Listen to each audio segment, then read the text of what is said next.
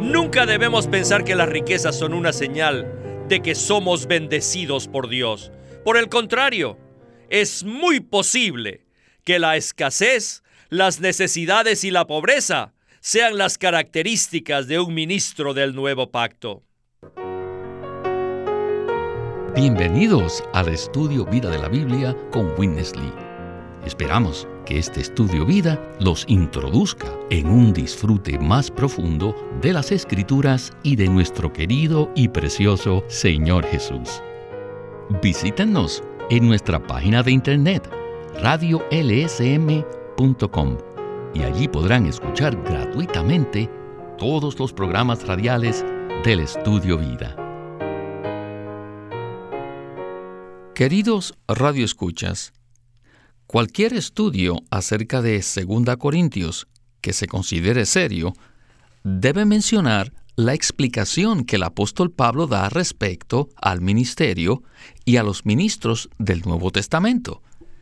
En el capítulo 5, al ministerio se le denomina el ministerio de la reconciliación. Ahora, ¿qué significa esto? Bueno, quiere decir que la obra de los ministros del nuevo pacto consiste en reconciliar completamente con Dios tanto a los incrédulos como a los creyentes. En el capítulo 6, el apóstol Pablo cambia el enfoque y nos presenta lo que eran los ministros del nuevo pacto. En otras palabras, nos presenta una visión detallada de la clase de vida que califica a una persona para ser un ministro genuino del nuevo pacto. Esto es, un embajador de Cristo.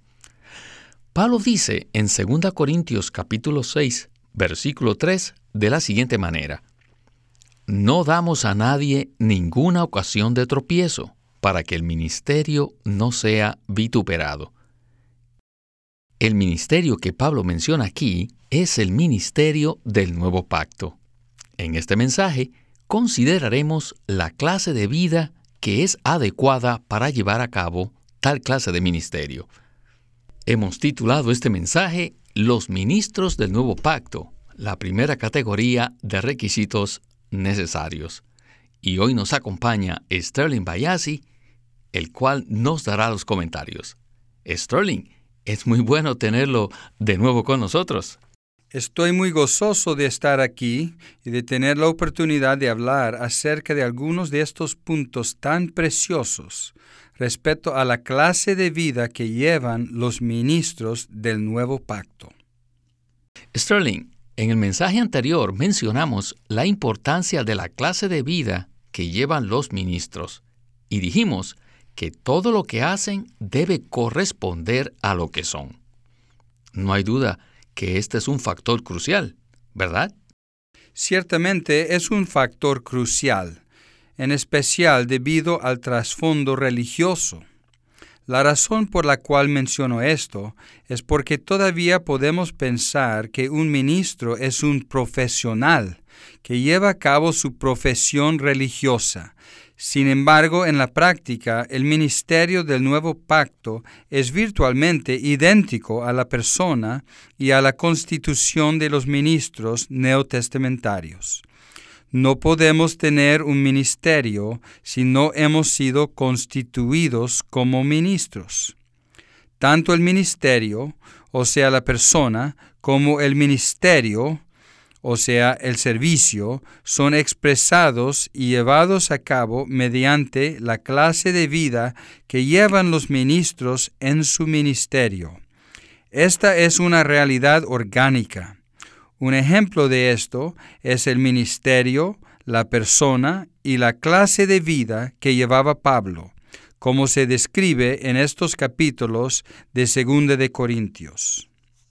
En el capítulo 6 Pablo describe una serie de características de la clase de vida que él llevaba, a pesar de las tribulaciones, las necesidades y las angustias.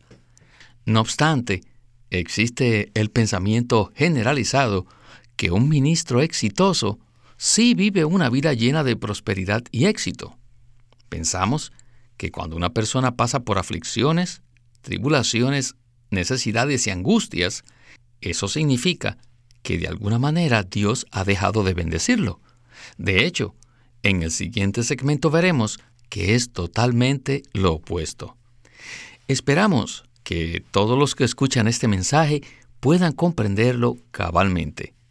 Pablo dice en 2 Corintios 6:4, Antes bien, nos recomendamos en todo como ministros de Dios, en mucha perseverancia, en tribulaciones, en necesidades, en angustias. Bien, escuchemos ahora a Winnesley. Cuando leí el versículo 4, me sentí incómodo. En este versículo, el apóstol Pablo inicia dando los requisitos para ser un ministro del Nuevo Testamento. ¿Cuál es el primer gran requisito que él menciona? El primer requisito que menciona él es la perseverancia. Y dice además, mucha perseverancia. ¿Qué clase de requisito es este? Algunos traductores dicen que la palabra griega traducida perseverancia implica paciencia. Sin embargo, esta traducción no es muy adecuada. La paciencia no implica sufrimiento. En cambio, la perseverancia sí. El primer requisito de un ministro del Nuevo Testamento es la capacidad de soportar tribulaciones. Tal ministro debe ser capaz de soportar presiones, debe ser capaz de soportar opresión, debe ser capaz de soportar persecución, debe ser capaz de soportar pobreza, debe ser capaz de soportar toda clase de pruebas. El hermano Watchman Nee dijo una vez que la persona más poderosa es la que puede perseverar. La perseverancia requiere fortaleza. Si deseamos soportar las tribulaciones, debemos ser fortalecidos y llegar a ser llenos de poder. El hermano Ni era una persona que estaba lleno de perseverancia. Él estuvo en la prisión durante 20 años. Les digo, una cosa es morir instantáneamente como un mártir, y otra cosa muy distinta es permanecer en la prisión durante 20 años. Una persona que muere como un mártir puede ser arrestada un día, juzgada el día siguiente y decapitada en muy poco tiempo. Para esto no se necesita perseverancia. Sin embargo, para ser encarcelado y juzgado durante 20 años, para eso sí se necesita la perseverancia. ¿Podrían ustedes perseverar en esas condiciones? Un encarcelamiento tan largo puede llegar a agotar nuestra capacidad y fortaleza para perseverar.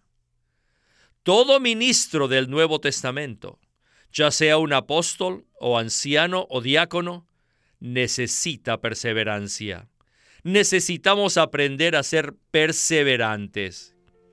Cuando tenemos perseverancia, podemos ministrar vida a los demás.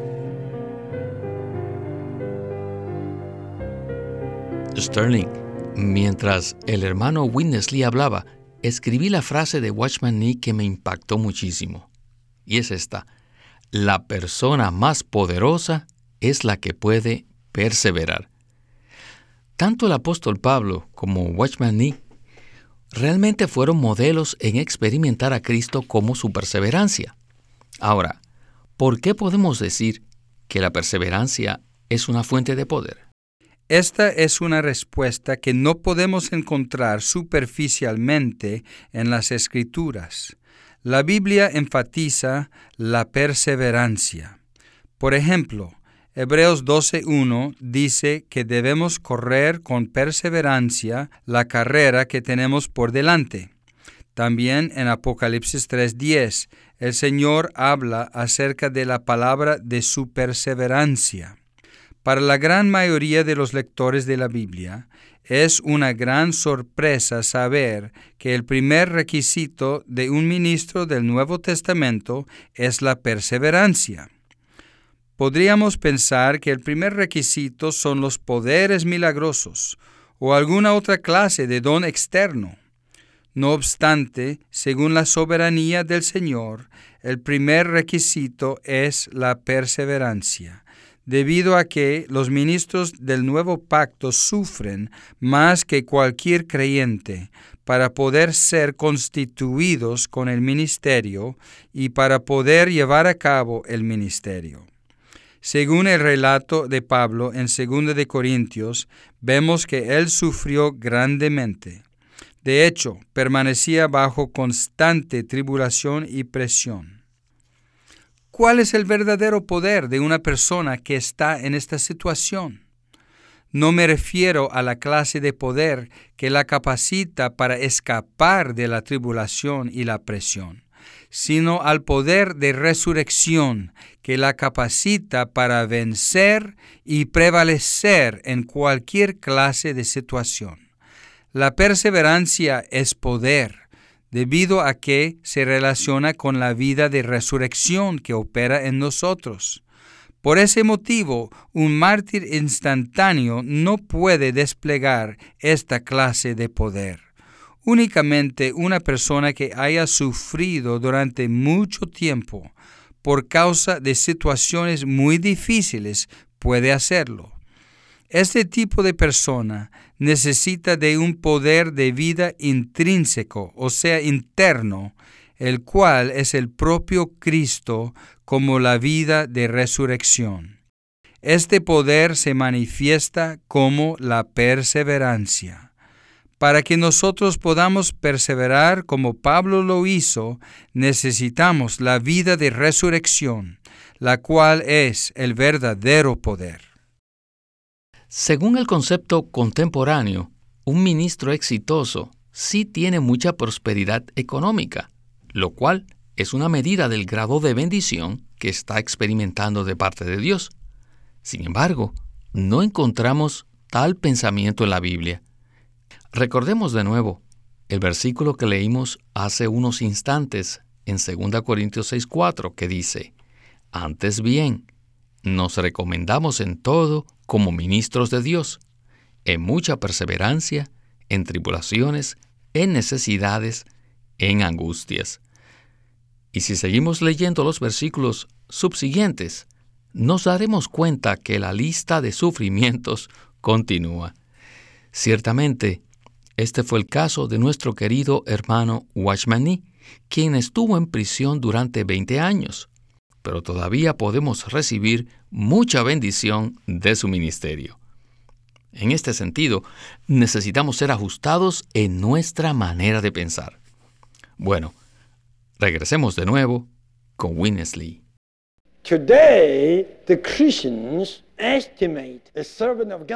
Hoy en día, los cristianos evalúan a un siervo del Señor no por las necesidades que haya experimentado, sino por las riquezas que haya adquirido. Muchos dicen, miren a esa persona, cómo ha sido bendecida por el Señor. Miren cuántas riquezas tiene. Pero si un creyente se empobrece y carece de alimentos y no tiene casa ni ropa y tiene muchas necesidades en la vida diaria, probablemente muchos dirían, Dios no está con él. Dios no lo bendice porque no se complace en él. Entonces, ¿qué diríamos de Pablo? Que siempre se hallaba en necesidades. Él dijo, en tribulaciones, en necesidades, en angustias. Esto significa la clase de vida que llevó el apóstol Pablo. Tuvo necesidades, tuvo carencias, carecía de las cosas más básicas. Ciertamente él era aprobado. Nunca debemos pensar que las riquezas son una señal de que somos bendecidos por Dios. Por el contrario, es muy posible que la escasez, las necesidades y la pobreza sean las características de un ministro del nuevo pacto. Hoy en día se alienta mucho a los jóvenes a estudiar para el ministerio.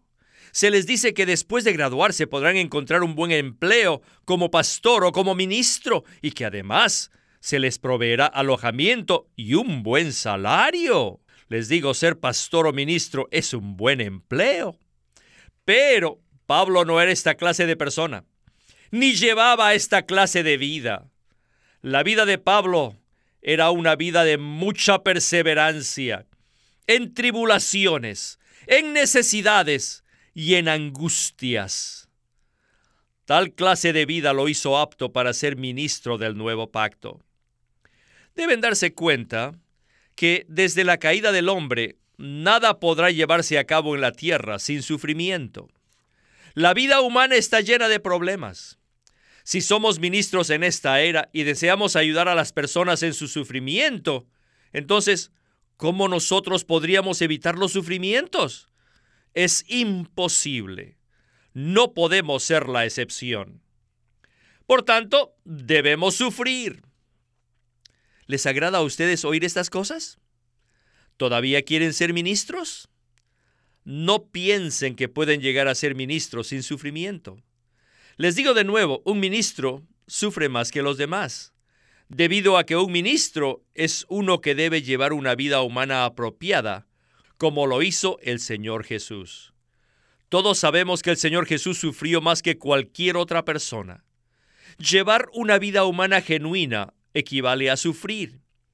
Cuanto más llevemos esta vida humana, en la cual ministramos a Cristo a los demás, más sufriremos. Sterling, qué maravillosa palabra. Si aplicamos el concepto contemporáneo a la vida y el ministerio de Pablo, tenemos que decir que era un completo fracaso. Sin embargo, este no era el caso, ¿verdad? A los ojos del hombre contemporáneo, Pablo era un fracaso, pero a los ojos de Dios, absolutamente no. Si aplicamos lo que Pablo describe en el capítulo 6 como el criterio para evaluar los así llamados ministerios actuales, todos serían un fracaso a los ojos de Dios. Me agrada que usted haya hecho esta pregunta, porque me da la oportunidad de hacer una comparación entre dos puntos de vista espirituales diferentes. Un punto de vista enfatiza la prosperidad material, una vida de placeres, y lo presenta de una manera muy elaborada, supuestamente basado en las escrituras. Esto no es conforme a los hechos presentados en el Nuevo Testamento. En 1 de Timoteo 1:16, Pablo dice que por la misericordia del Señor fue hecho un modelo para los que habrían de creer en Él para vida eterna. ¿Qué clase de modelo era Pablo? Según 2 de Corintios 6, Pablo era el modelo de uno que vivía en mucha perseverancia, en tribulaciones, en necesidades, en angustias, en presiones y en privaciones. No obstante, él ministraba a los demás la bendición. ¿Cuál era la bendición? La bendición era el propio Dios triuno procesado y consumado. Obviamente, Pablo no recibía muchas bendiciones externas, materiales ni físicas. Si hemos de servir al Señor hoy día, necesitamos considerar qué camino tomaremos. Si el camino de las bendiciones materiales y la prosperidad, o el camino que nos dejaron como ejemplo el Señor Jesús, Pablo y los demás apóstoles. Es nuestra intención y deseo seguir este último camino. Conforme a su medida de gracia, el hermano Ni y el hermano Li tomaron este camino. Nosotros no tenemos otra alternativa que tomar este mismo camino, según la medida de gracia que hayamos recibido del Señor. Este es el camino del ministerio neotestamentario y es el camino de los ministros del nuevo pacto, según está revelado en el libro de Segunda de Corintios. Bueno, Sterling, necesitamos avanzar en el programa. Pablo continúa diciendo en 2 Corintios 6, versículos del 8 al 10, de la siguiente manera. A través de gloria y de deshonra, de mala fama y de buena fama, como engañadores, pero veraces, como desconocidos, pero bien conocidos, como moribundos, mas he aquí vivimos, como castigados, mas no muertos, como entristecidos, mas siempre gozosos, como pobres, mas enriqueciendo a muchos, como no teniendo nada, mas poseyéndolo todo. Regresemos por última vez con Winnesley y el estudio vida de la Biblia. En el versículo 9 Pablo dice, como desconocidos, pero bien conocidos. ¿Por qué somos desconocidos? Debido a que no nos anunciamos ni nos exhibimos. Como resultado de esto, los demás no nos conocen. No obstante, al mismo tiempo, somos bien conocidos, debido a que damos testimonio de la verdad de Dios a las personas. No nos anunciamos como para obtener fama, pero somos muy conocidos porque siempre testificamos la verdad a los demás. Pablo continúa diciendo, como moribundos, mas he aquí, vivimos. Los apóstoles eran moribundos al sufrir persecuciones. La gente siempre quería matarlos, pero estaban vivos en la resurrección del Señor. Las personas siempre nos perseguirán, pero nosotros vivimos en resurrección. Luego dice, como castigados, mas no muertos. Mientras sufrimos, las personas que tienen una visión superficial de las cosas, tal vez ellas dirán, estas personas están bajo el castigo de Dios. Si no fuera así, ¿por qué sufren tanto?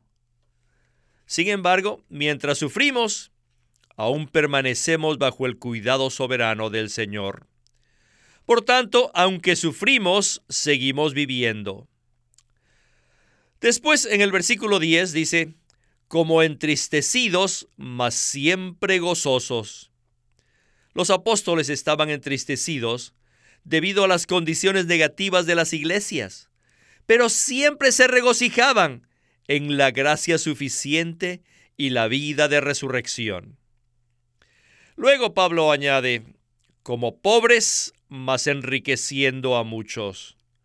Los apóstoles eran pobres en riquezas materiales, pero enriquecían a muchos en riquezas espirituales.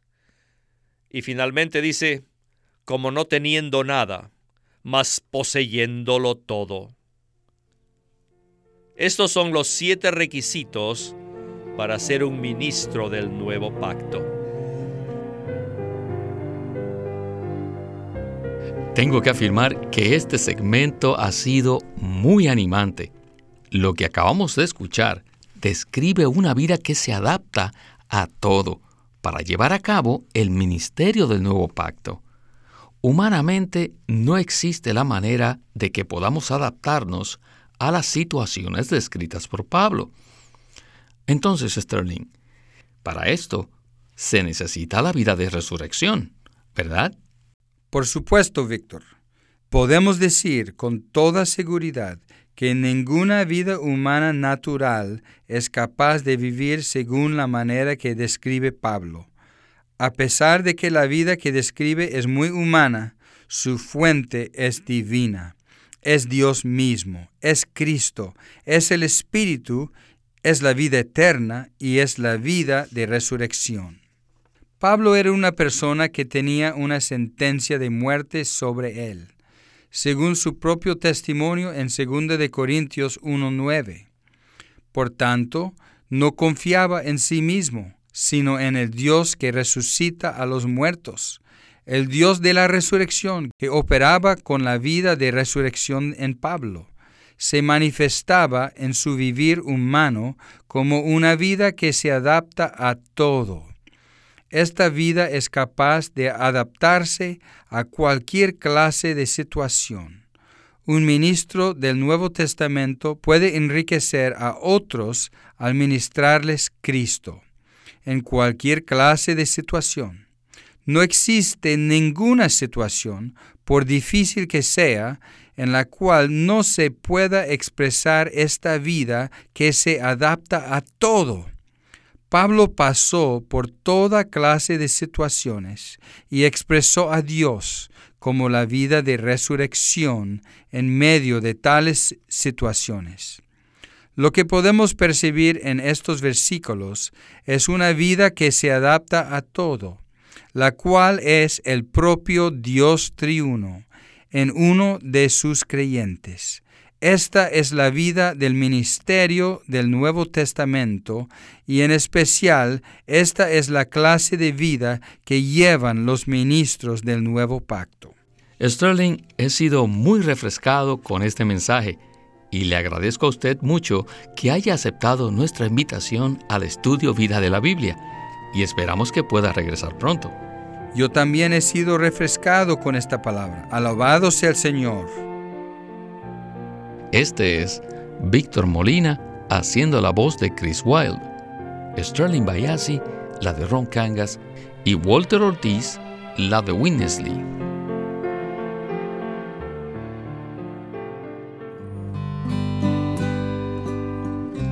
Queremos presentarles el libro titulado El Ministerio de la Palabra de Dios en este libro, Watchman Nee presenta que aunque Dios le place que anunciemos su palabra, la medida de nuestra utilidad a Él como ministros de la palabra no es el gran cúmulo de conocimiento bíblico que tengamos, ni la elocuencia con que presentemos la verdad, sino el grado al cual el Señor haya quebrantado nuestros sentimientos, nuestros pensamientos, nuestras opiniones y nuestras cualidades. Él presenta que para ser ministros de la palabra, primero debemos permitir que el Señor moldee y pula nuestro interior mediante la operación y la disciplina del Espíritu Santo. Así que le recomendamos este libro, El Ministerio de la Palabra de Dios, escrito por Watchman Nee. Queremos animarlos a que visiten nuestra página de internet libroslsm.com Allí encontrarán los libros impresos del ministerio de Watchman Nee y Witness Lee, la Santa Biblia versión recobro con sus notas explicativas y también encontrarán folletos, himnos, varias publicaciones periódicas y libros en formato electrónico. Por favor, visiten nuestra página de internet libroslsm.com. Una vez más, libroslsm.com o llámenos nuestro teléfono gratuito 1-800-810-1149. 1-800-810-1149.